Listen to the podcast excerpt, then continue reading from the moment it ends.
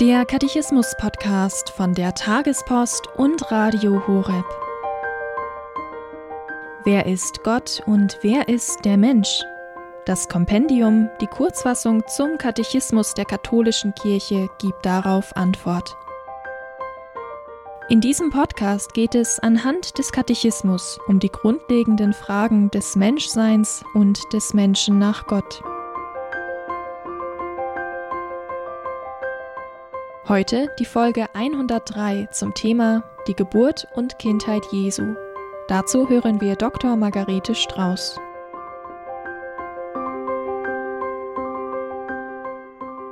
Was lehrt das Evangelium über die Mysterien der Geburt und der Kindheit Jesu? Heute stellen wir uns dieser sehr weihnachtlichen Frage, an Weihnachten offenbart sich die Herrlichkeit des Himmels in der Schwäche eines Kindes. Die Beschneidung Jesu ist Zeichen seiner Zugehörigkeit zum jüdischen Volk und Vorzeichen unserer Taufe. Bei der Epiphanie wird der König und Messias Israels allen Völkern offenbart.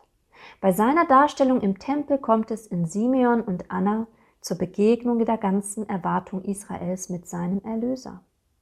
Die Flucht nach Ägypten und die Ermordung der unschuldigen Kinder künden an, dass das ganze Leben Christi unter den Zeichen der Verfolgung stehen wird. Seine Rückkehr erinnert an den Auszug aus Ägypten und stellt Jesus als den neuen Mose dar. Er ist der wahre und endgültige Befreier. Hier wird in wenigen Sätzen ganz, ganz viel zusammengefasst. Das ist ein sehr dichter Text. Wir wollen das Ganze nochmal ein bisschen genauer anschauen und uns mehr vertiefen in die Mysterien der Geburt und der Kindheit Jesu. Ich habe schon mal gesprochen über die biografische Typologie, eine Typologie im Leben Jesu selbst, dass man eben Bezüge herstellen kann zwischen dem Anfang des Lebens Jesu und dem Tod oder dem Ende des Lebens Jesu.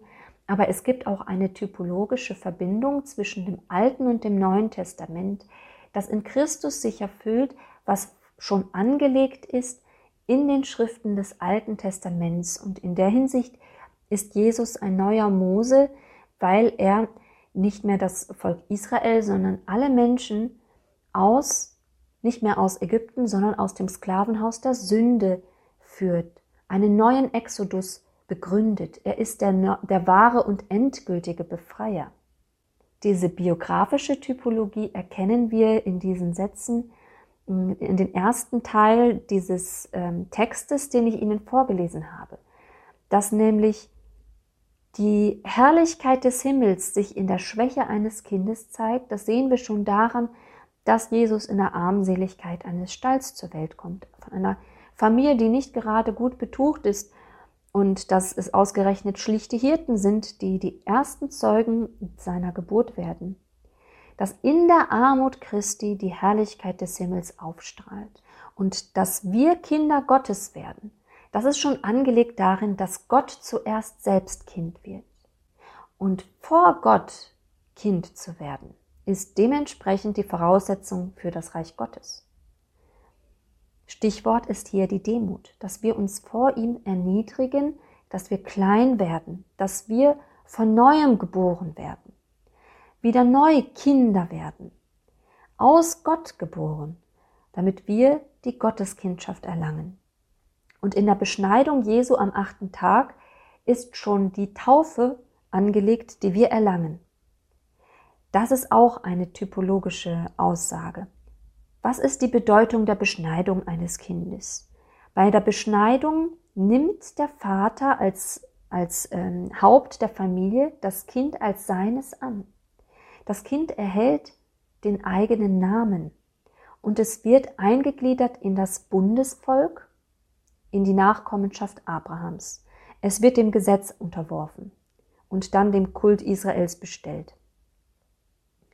Und das ist gegeben auch mit der Taufe. In der Taufe werden wir angenommen als Kinder Gottes. Er nennt uns beim Namen. Wir bekommen unseren Namen. Wir werden eingegliedert in das Volk des neuen Bundes. Wir werden dem Gesetz unterworfen, nämlich seinen Geboten, dem Gebot der Liebe, wir sind bestellt zum Kult des neuen Bundes, von dem wir fortwährend an teilnehmen, indem wir erstmal natürlich durch die Initiationssakramente hineinwachsen, bis wir voll Mitglieder sind auch der Kultgemeinschaft. Es ist auch die Rede von der Darstellung Jesu im Tempel, was zusammenhängt mit zwei wichtigen Gesetzen, jüdischen Gesetzen, nach 40 Tagen. Unter anderem wird das Kind Gott dargebracht durch die Auslösung ähm, mit Hilfe eines Tieropfers. Menschen, also Kinderopfer und Menschenopfer sind natürlich streng äh, verboten. Aber das Kind wird Gott sozusagen geweiht. Und hier wird schon angelegt, was Christus dann selbst sein wird. Ein Opfer für die Nationen, also für die Völker, das Licht der Völker und für Israel, indem er selbst nämlich am Kreuz für uns geopfert wird. Dann nicht mehr ausgelöst durch ein Tieropfer, sondern er wird sein eigenes Blut vergießen am Kreuz. Und dann schließlich die Flucht nach Ägypten und die Ermordung der unschuldigen Kinder.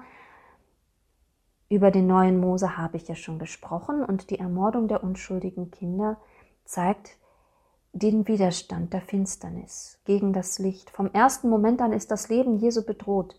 Er ist den Menschen ein Dorn im Auge. Da beginnt, was am Ende mit dem Kreuz schließt. Für Christus, aber auch für uns.